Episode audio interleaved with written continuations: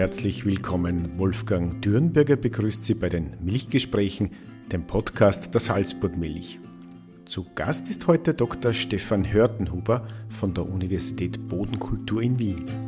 Wir unterhalten uns in dieser Folge über die Nachhaltigkeit der Rinderwirtschaft und der Milchproduktion und insbesondere über die Auswirkungen auf unser Klima.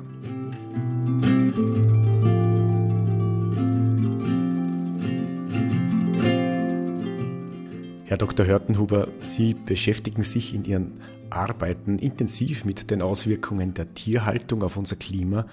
Was fasziniert Sie daran?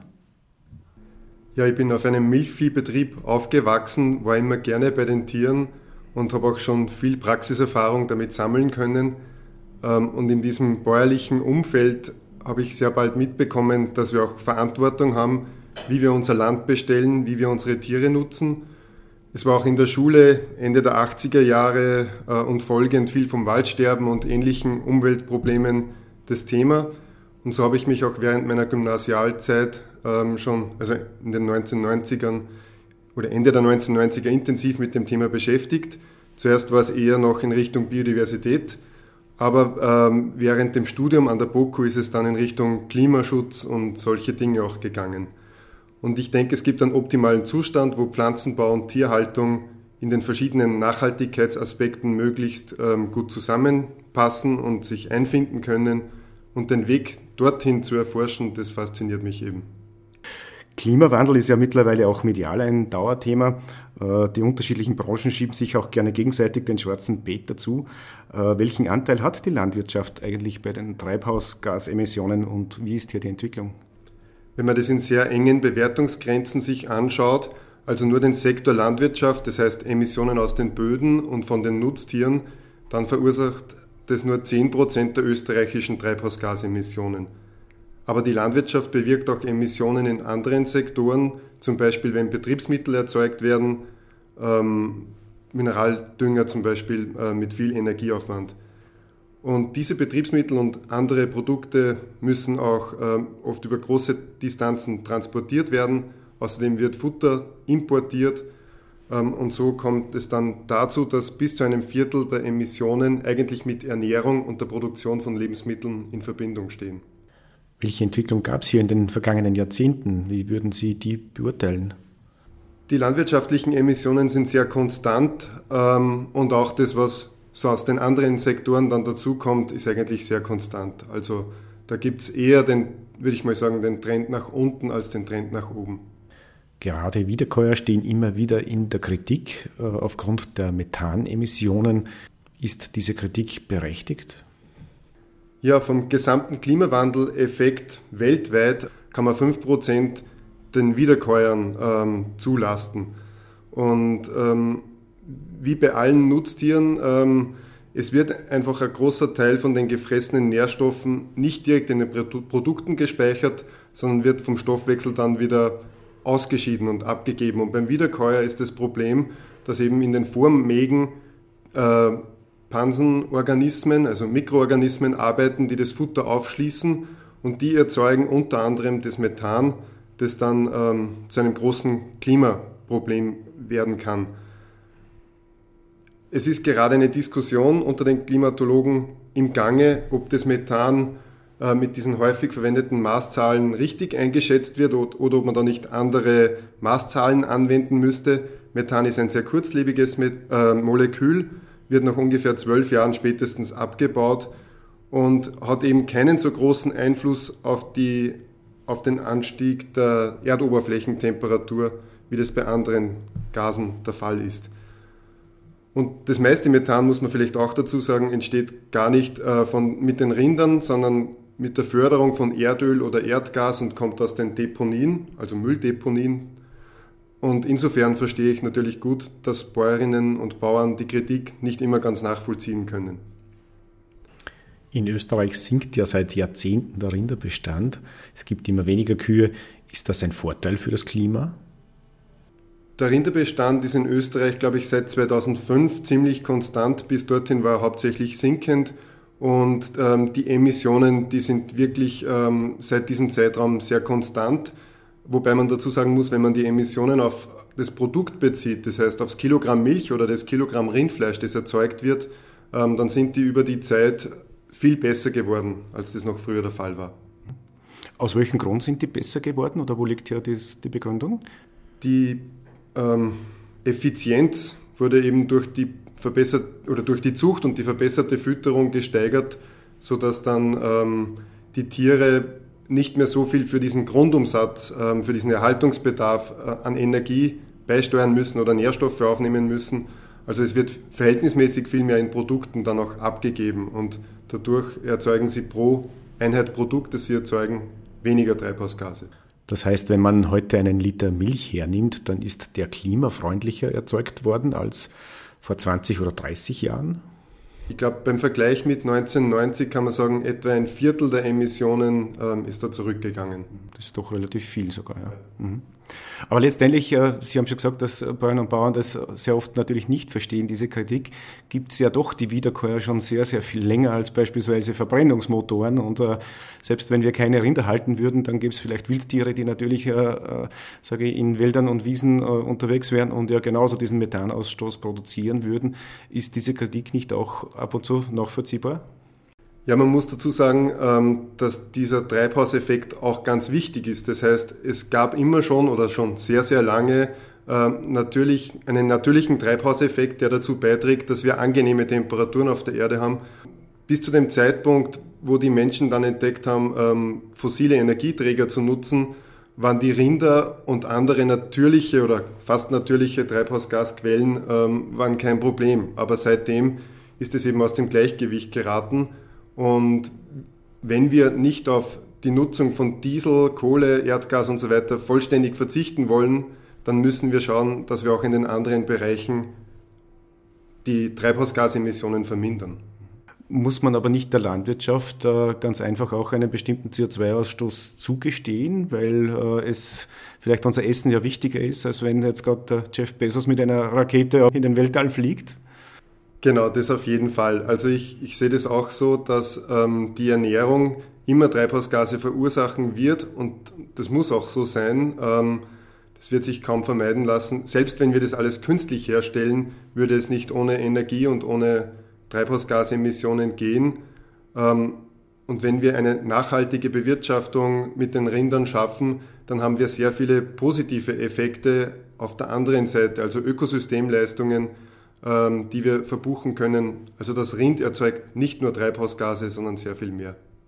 Wenn wir schon bei dem Stichwort nachhaltige Bewirtschaftung sind, wie sieht die konkret aus? Was lässt sich in diesem Bereich machen, wenn wir gerade an die Rinder beispielsweise denken? Ja, ich denke, es wird da schon einiges ähm, gemacht, auch mit diesen Umweltprogrammen, die es in Österreich gibt. Ähm, da zielt schon einiges darauf ab. Ähm, beim Rind würde ich sagen, ist es sehr wichtig, dass man schaut, das Rind so zu nutzen, äh, wie es geschaffen ist oder sich in der Evolution entwickelt hat. Das heißt, ähm, das Rind als Wiederkäuer zu nutzen, das dann Grasland, Grünland verwertet ähm, und das dann nicht mit anderen Futtermitteln ähm, auf Höchstleistungen, sage ich jetzt mal, zu bringen. Na, für mich ist eine nachhaltige tierische Erzeugung so, dass man eben mit den Ressourcen, die man hat, möglichst effizient wirtschaftet. Und ja, da haben wir zum Beispiel auch Forschungsprojekte dazu mit der Salzburg Milch gemeinsam ähm, aktuell gestartet, wo wir uns ansehen, wie eine nachhaltige Erzeugung aussehen kann und mit welchen positiven Umweltleistungen oder auch wirtschaftlichen Leistungen das dann verbunden ist. Salzburg ist ja ein reines oder fast ein reines Grünlandland. Wir haben 97 Prozent unserer landwirtschaftlichen Flächen sind Grünland. Ist das jetzt ein Vorteil, wenn die Kuh im Grünland steht? Rein aus Methansicht ist es kein Vorteil, also mehr Rohfaser bedeutet eigentlich höhere Methanemissionen. Aber ähm, die Unterschiede zwischen einer sehr intensiven Fütterung ähm, und einer rein, rein Grünlandfütterung oder einer grünlandbetonten Fütterung, ähm, die sind nicht sehr groß. Und insofern würde ich sagen, ähm, es macht schon Sinn, gerade wenn man sich eben andere Leistungen ansieht, die mit dem Grünland in Verbindung stehen. Das heißt zum Beispiel ein hoher Aufbau von ähm, Kohlendioxid, das in den Böden eben gespeichert wird, ähm, die Bereitstellung von sauberem Trinkwasser, ähm, also ohne viel Nitrat. Das sind alles so Funktionen, die mit dem Grünland viel besser verwirklicht werden können. Sind das Leistungen, die dann beim CO2-Fußabdruck beispielsweise bei der Kuh berücksichtigt sind schon oder sind das einfach Leistungen, die man vielleicht ab und zu auch gern vergisst oder wie schaut das, diese Bilanz aus? Beim CO2-Fußabdruck sind wirklich nur diese äh, klimarelevanten Gase berücksichtigt. Das heißt, keine positiven Effekte in anderen Umweltwirkungskategorien, die es da gibt. Ähm, aber es gibt auch ähm, andere Indikatoren, also andere Ökobilanz-Wirkungskategorien, ähm, sagen wir dazu, wo wir uns andere negative, aber auch positive Leistungen einer Produktionsweise ansehen können.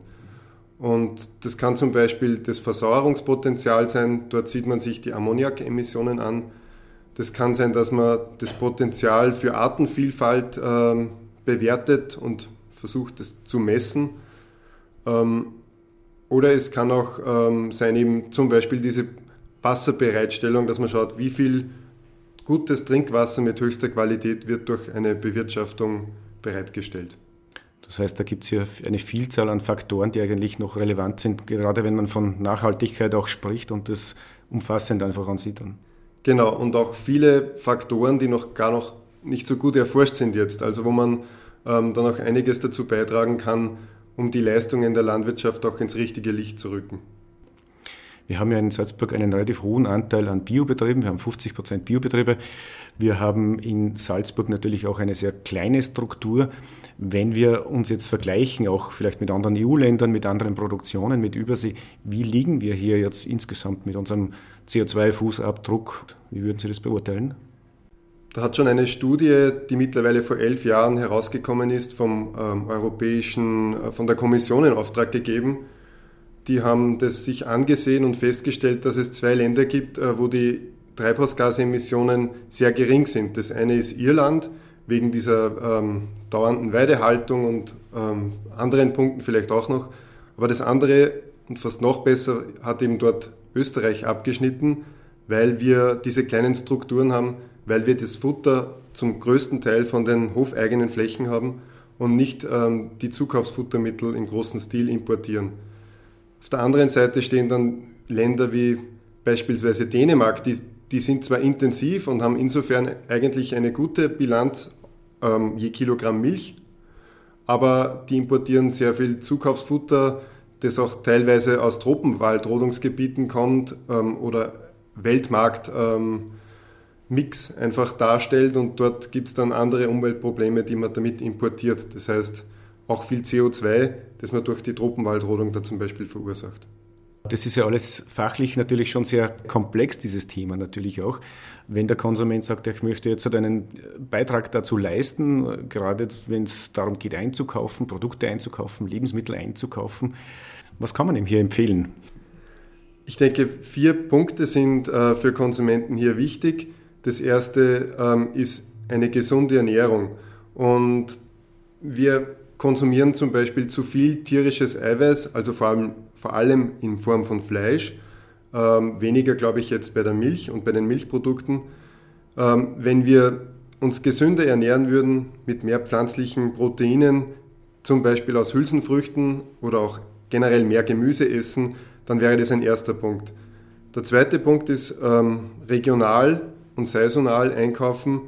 Ähm, dadurch entstehen geringere Transporte, weniger Energieaufwand und wir haben in Österreich auch teilweise viel höhere Standards. Das gilt jetzt nicht nur in Bezug auf die Produktion ähm, von Lebensmitteln und die Treibhausgase, die dabei anfallen, ähm, sondern zum Beispiel auch bei der Tierhaltung. Also in, in den verschiedensten Bereichen haben wir diese höheren Standards. Dann würde ich sagen, Qualität vor Quantität als dritten Punkt. Ähm, das heißt zum Beispiel diese Bio-Lebensmittel, die es hier in der Region ja sehr viel gibt. Ähm, wenn wir da die Produzenten unterstützen, dann helfen wir, diese hohen Produktionsstandards zu bewahren. Und der vierte Punkt ist, ähm, dass man eben auch faire Preise zahlt als Konsument. Das ist am Supermarktregal oft gar nicht so einfach, gerade wenn es da viel Aktionsware gibt. Aber es gibt eben auch verschiedenste Möglichkeiten, zum Beispiel in den Supermärkten gibt es teilweise diese Regionalregale. Es gibt kleine äh, Lebensmittelläden, es gibt Einkaufsgemeinschaften, Bauernmärkte oder eben den Direktverkauf bei den Bauern. Das heißt aber, hier geht es auch wieder darum zu schauen, Regionalität ist ein Thema, gerade beim Klimaschutz. Das ist ja bekannt eigentlich schon. Im Großen und Ganzen, alles, was aus der Nähe kommt, ist positiv fürs Klima, sei es bei der Fütterung oder sei es in der Verarbeitung oder sei es beim fertigen Produkt. Also wir haben gesehen bei unseren Berechnungen, der Transport selbst ähm, spielt oft nicht äh, die große Rolle. Ähm, insofern wäre es kein Problem, ein Produkt von weit her her zu transportieren, aber es sind eben dann die anderen ähm, Randbedingungen, also diese Futtermittel zum Beispiel, die bei uns teilweise besser erzeugt werden als bei jenen Produkten, die man aus dem Ausland bekommt. Und insofern würde ich sagen, ja, ähm, wenn man regional einkauft, hat man das Klima auf jeden Fall geschont. Immer wieder hört man auch von Fütterungsversuchen, wo mit Zusatzstoffen beispielsweise der Methanausstoß der Tiere deutlich gesenkt werden kann. Ist das die Zukunft? Kann uns das in Zukunft weiterhelfen?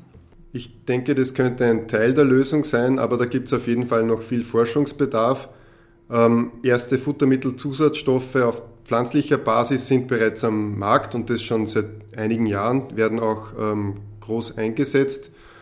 Ähm, wobei es sind jetzt einige, vor allem synthetische Stoffe, sind gerade in der Zulassungsphase. Die werden vielleicht ab nächsten Jahr ähm, schon zugelassen sein. Man muss sich aber sehr kritisch anschauen, ob die wirklich das halten, was sie versprechen. Ähm, es ist zu befürchten, dass diese Grundfutterverdaulichkeit dann zurückgeht, wenn man solche Futtermittel einsetzt oder solche Zusatzfuttermittel. Ähm, das heißt, dass man eben die, die Rohfaser, die im Grundfutter drinnen ist, gar nicht mehr so gut verdauen kann und die Tiere würden dann eine kraftfutterbetonte Ration brauchen, mit der sie ohnehin schon weniger Methan verursachen. Ähm, ich weiß nicht, ob das eben in, in, in aller Konsequenz ähm, jetzt dann so durchdacht und beforscht ist. Es könnte auch passieren, zum Beispiel bei diesen Futterzusatzstoffen, dass sich das Emissionsproblem vom Vormagen der Kuh verlagert und dass die dort zwar dann wenig Methan ausstößt, aber dafür dann hohe Methan Methanemissionen aus der Gülle kommen. Also da gibt es einige Befunde, die in diese Richtung zeigen und das muss man noch gut beforschen. Das heißt, da ist man hier eher noch am Anfang oder hat noch relativ wenig Daten und Fakten dazu. Aber ich höre daraus wieder, dass wir eigentlich in Österreich, in Salzburg, gar nicht so schlecht unterwegs sind, was die, auch was die Fütterung der Tiere und die Haltung der Tiere betrifft. Würde ich so sagen, genau. Großes Thema ist auch die Lebensmittelverschwendung. Äh, würde es dem Klima helfen, wenn, wir, wenn weniger Essen im Müll landen würde? Auf jeden Fall. Wir haben das Einsparungspotenzial von Treibhausgasen bei der Müllvermeidung untersucht und das liegt ungefähr in jenem Bereich, ähm, wo auch die Umstellung der Ernährung auf die Empfehlungen der österreichischen Gesellschaft für Ernährung liegt. Also wenn wir uns gesünder ernähren, dann haben wir in der Größenordnung 10% der Emissionen von, vom Lebensmittelkonsum gleich mal eingespart. Und genauso wird es auch für die Müllvermeidung gelten. Das heißt, es gibt immer wieder Zahlen, die besagen, dass 20, 25 Prozent der Lebensmittel wirklich im Müll auch landet. Das heißt, dieses Potenzial hier wäre durchaus sehr groß eigentlich. Also ich kenne da sogar Zahlen, die noch über diese 20, 25 Prozent gehen.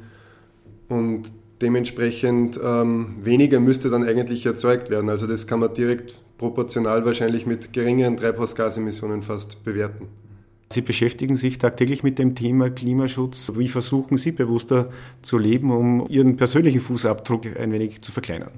Ja, ein Punkt ist sicher die Ernährung. Also ich versuche mich tatsächlich an diesen ähm, Empfehlungen der österreichischen Gesellschaft für Ernährung zu orientieren. Das heißt, ähm, ich esse wahrscheinlich ein bisschen weniger Fleisch als der Durchschnittsbürger oder die Durchschnittsbürgerin in Österreich. Vielleicht ein bisschen weniger Milchprodukte, mehr Pflanzliches.